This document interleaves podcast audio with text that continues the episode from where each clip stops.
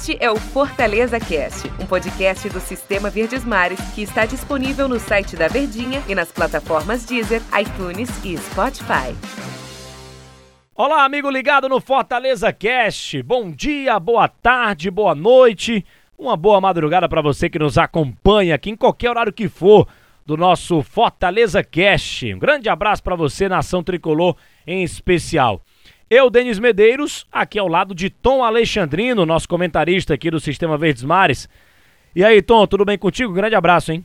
Fala, Denis, tudo tranquilo, né, cara? Tudo certo. Grande abraço, meu parceiro. Pois é, cara, no último episódio que a gente estava aqui no Fortaleza Cash, a gente falou sobre a derrota do Fortaleza para o Santa Cruz, a péssima partida que o Fortaleza fez e a margem é, que abriu com essa derrota para o torcedor criticar mais ainda o trabalho do Enderson Moreira na temporada 2021. Lembrando que essa foi a primeira derrota do Fortaleza na temporada, ele que estava invicto até então.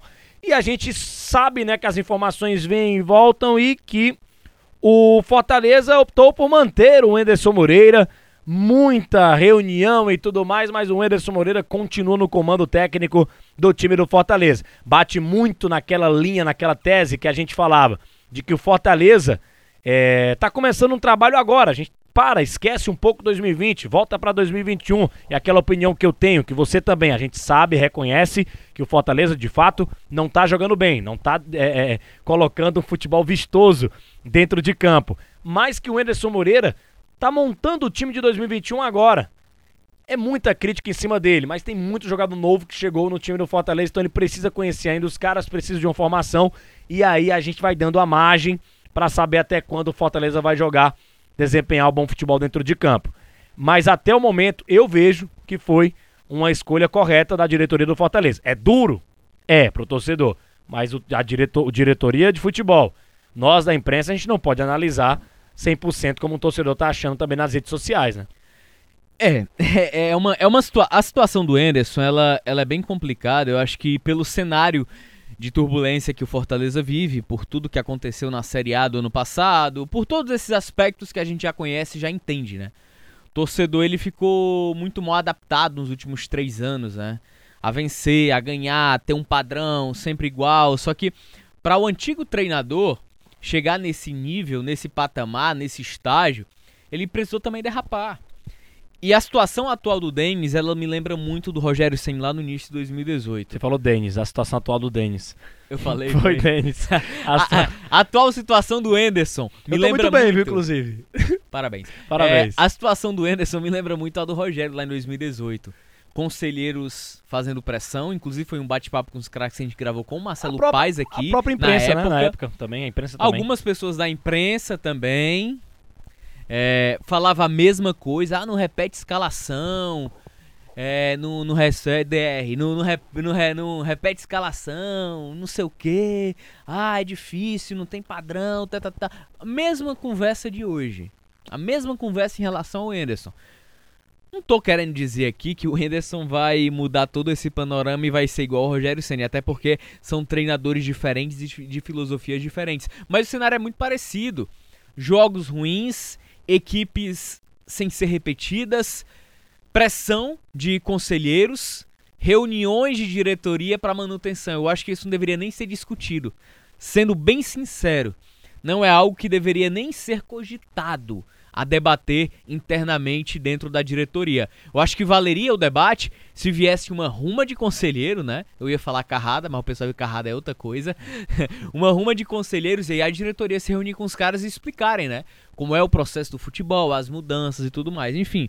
Então, a permanência do Anderson é mais do que plausível, é mais do que aceitável. Exercício rápido.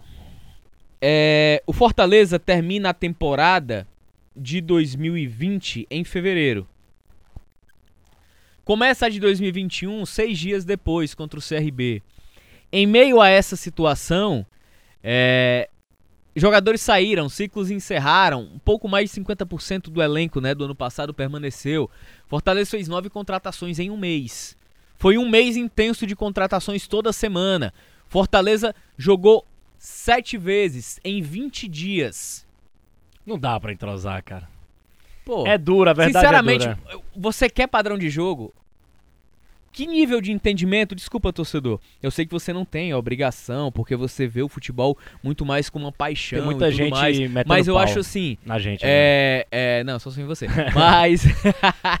Negócio aí que estão metendo em mim, não. Não. É, é, mas assim, eu queria muito perguntar ao torcedor. Ele tem razão de, de- Ele tem total razão, cara. E emoção de sentir isso, de falar isso. Mas a partir do momento em que ele não ouve o que a gente tem a falar e continua reverberando a mesma coisa, meu amigo, você quer padrão de jogo nessas condições? Eu, vou, eu lhe peço encarecidamente pra pegar o time, o bonezinho do Anderson e você mesmo treinar. Igual o Renato Gaúcho faz isso, né? Quando É. quando é criticado lá no Grêmio. Então, assim, é, da mesma maneira que eu não posso também, ah, treinador, a defesa tem que ser incondicional. Não é assim. A gente tem que avaliar os cenários. O cenário não é propício para avaliação. Se fosse para avaliação, a gente falava. Mas o cenário não é. Ah, o Enderson é ruim, o Enderson é bom. Não sei. Assim, profissionalmente falando de carreira, o que eu já acompanhei do Enderson, ele é um treinador de qualidade, é um cara capaz e tecnicamente com muitas condições Aqui de do- fazer o Fortaleza jogar, de encontrar um padrão, de dar alegrias ao Fortaleza. Só que tem uma crítica que eu faço ao Enderson. Ele é um cara muito tranquilo de se lidar no dia a dia, é um cara fantástico como ser humano e profissional, mas ele tem um pavio curto. Ele se estressa muito fácil. Ele sai do ponto dele de concentração no trabalho muito fácil. E eu percebi isso na, na coletiva pós-jogo, pós-derrota lá atrás contra o Santa. Que ele estava impaciente, ele não pode fazer isso. Porque ele precisa ter tranquilidade e equilíbrio, entender o que está ao redor, mas ele precisa focar no trabalho dele. Porque se ele não focar e perder esse equilíbrio, infelizmente são passos largos para que ele perca o emprego. E aí ele vai dar margem pra que a galera fale e fale mais ainda. É, não, eu- sabe o que, é que eu acho? Eu não, não, não vejo. Ah, dá um tempo pro Anderson. Tá, mas que tempo é esse? Dois, três jogos? Não vai achar o padrão nesses dois, três jogos que vem pela frente também, não. Isso requer tempo, é coisa de, de, de dois meses, sei lá, cinco, seis partidas. E aí sim a gente vai ter uma noção de repetição de time, qual é o time de fato que o Anderson tem na cabeça dele. Então acho que vamos dar um tempo pro cara, né? Deixa o cara trabalhar um pouco, achar um padrão. Eu sei que o jogo não tá satisfatório. A gente sabe o momento de- delicado que o mundo vive. Então o torcedor tá lá preso dentro de casa. Poxa, vou assistir o jogo do Fortaleza, faz todo o evento, lá senta, coloca lá, é, senta no sofá, na cadeira, sei lá, vai ouvir o rádio, vai assistir a televisão e não vê o futebol vistoso. Então eu imagino o quanto que o torcedor tá, tá, tá irritado no Fortaleza. E tem que estar tá mesmo. O torcedor é paixão, é emoção, mas falando de trabalho profissional, e, e aí eu, eu concordo com o que o Tom falou. Eu também gosto do trabalho do Anderson. O Anderson passou aqui pelo futebol cearense, do outro lado, no Ceará, e fez um grande traba- trabalho. To- Pergunta para um torcedor do Ceará se ele não gosta do trabalho do Anderson. O torcedor do Ceará gosta do trabalho do Anderson. Se o torcedor não lembra do Fortaleza, tem aqueles que não acompanham, não querem nem saber do rival, mas tem aqueles que acompanham, né? No, com o Enderson, o Ceará foi muito bem no primeiro turno de 2019, jogando um- muito bem, inclusive, com o Galhardo arrebentando, o Ricardinho transformado em volante, de- depois de tanto tempo na carreira, jogando uma grande Série A, responsável por isso, Enderson Moreira. E depois que, que foi se perdendo, né? Teve uma sequência ali de 10 jogos sem, sem vitórias, três empates e o resto só derrota, e infelizmente acabou Foi o sendo... pavio curto dele que, Sim. que fez com talvez ele saísse do Ceará. E outra, Porque foram oito jogos que o Ceará ficou sem vencer, Denis. Mas foram oito e jogos dois empates, né? que, 10 o, jogos que o resultado... Não, 10 jogos é porque os outros dois foi com Ah, a com a Adilson Dilson, sim, Batista. sim, sim, verdade. É, então o, o Anderson, ele se perdeu pelo pavio. Na partida contra o Cruzeiro, que o Ceará não venceu o Cruzeiro... Massacrou o Cruzeiro e não Exatamente. Ele colocou o Carleto e o Beckson, tanto que as pessoas pediam, né? E na coletiva, ele tava com o pavio curto, impaciente, muito semelhante à, à coletiva pós-jogo contra o Bahia. Quando se questionaram, question, questionaram, eita, quase não sai. Quando questionaram o Enderson em relação a essas utilizações, a resposta dele foi essa: vocês não queriam os caras, coloquei pra jogar, e aí, não deram resultado. Então é. É. isso que eu tô te falando. O Enderson ele precisa focar no trabalho dele. Se ele focar no trabalho dele e a, e a diretoria der o devido respaldo, ele vai dar resultado, porque ele é bom treinador sim. É, e, e- e inclusive... Ele não pode se perder pelo temperamento que ele tem. É um cara que é muito bom treinador, mas e ele ofensivo, né? Técnico às ofensivo. vezes ele se perde pelo temperamento. Foi assim que ele saiu do Santos, com mais de 60% de aproveitamento. Santos muito bem. Ele- Na época que ele lançou Gabigol, próprio Daniel Guedes, que hoje está no Fortaleza, o Lucas Crispim, essa turma todinha, quem lançou naquela época foi o Enderson.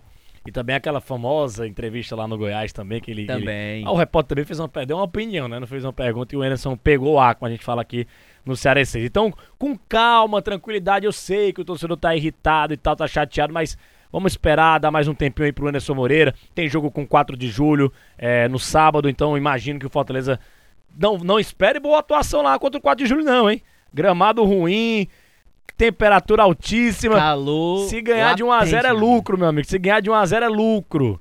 Falando em Copa do Nordeste, Ceará foi jogar com altos lá também. 4 da tarde, meu amigo, um calor danado, todo mundo passando mal. Então, o torcedor tem que entender também onde é que o time tá pisando. Agora, aquela coisa, se perde pro 4 de julho, aí eu repito o que eu disse nos outros episódios, Tom, e o que eu falei aqui no começo. Abre margem pro torcedor mais e mais meter o pau no Anderson Moreira nas redes sociais, que é onde o torcedor tem, tem voz nesse momento do, do futebol que a gente tá passando com a pandemia. É, obrigado, Tom Alexandrino. Valeu, Denise. Grande abraço, hein, cara. Valeu, valeu, torcedor do Fortaleza. Até a próxima edição aqui do nosso Fortaleza Cast. Grande abraço a todos. Este é o Fortaleza Cast, um podcast do Sistema Verdes Mares que está disponível no site da Verdinha e nas plataformas Deezer, iTunes e Spotify.